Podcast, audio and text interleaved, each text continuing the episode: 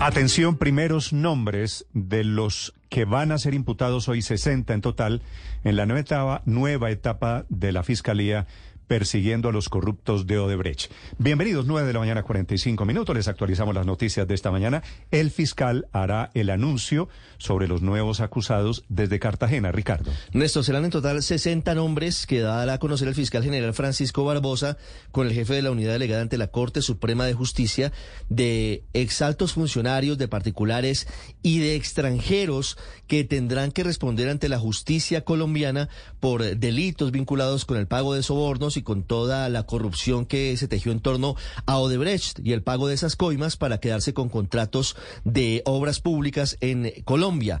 Hay dos nombres que hemos escuchado durante todos estos años, más de siete que tiene el escándalo, y que han sido testigos clave de los procesos actuales en muchos escenarios.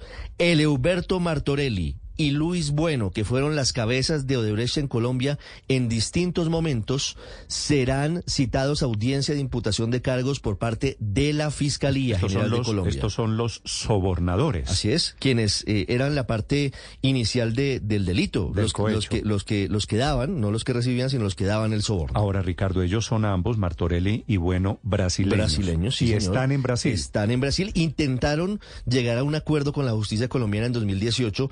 eh, incluso alcanzaron a tener un preacuerdo con la fiscalía, pero ese preacuerdo no fue avalado por jueces. Recuerde usted que esos preacuerdos tienen que ir ante un juez y ese juez debe decir si se avala o no se avala el acuerdo. Ese eh, momento no fue propicio para ellos. Se cayó ese beneficio, ese preacuerdo que intentaban tener con la justicia colombiana y por eso hoy a las 12 del día, dos de los 60 nombres que va a citar la Fiscalía en imputación de cargos son los de Leoberto Martorelli y Luis Bueno, que saben toda la historia, hay que decirlo, Néstor, de los sobornos, porque ellos han sido testigos de las reuniones, de los encuentros pues y de los pagos. es- ellos son los que saben Así a es, quienes todo. compraron.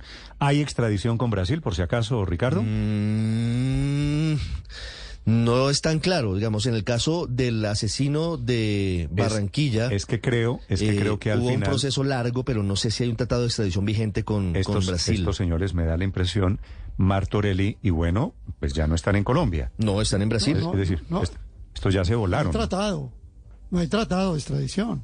No hay tratado. Hay un proceso jurídico Ahora, que los convenza, países tienen que adelantar, con- pero no hay convenza tratado. a usted después, Interpol, gobierno de Brasil, de que estos señores van a tener que responderle a la justicia de Colombia. Este es el abrebocas, este es el aperitivo de lo que van a anunciar hoy el fiscal Barbosa. El caso de Jaime Saade, Néstor, era el que yo le citaba. Jaime Saade mata a su novia Nancy Mestre en Barranquilla en eh, 1993-1994, huye a Brasil, es capturado 20 años después, un poco más de, del homicidio, y después de largos meses de trámites se logra que Saade regrese a Colombia. Estos señores, los dos, Martorelli y Bueno, son también, por otro lado, los que le pagaron al publicista, a Duda Mendoza, en la campaña del 2014.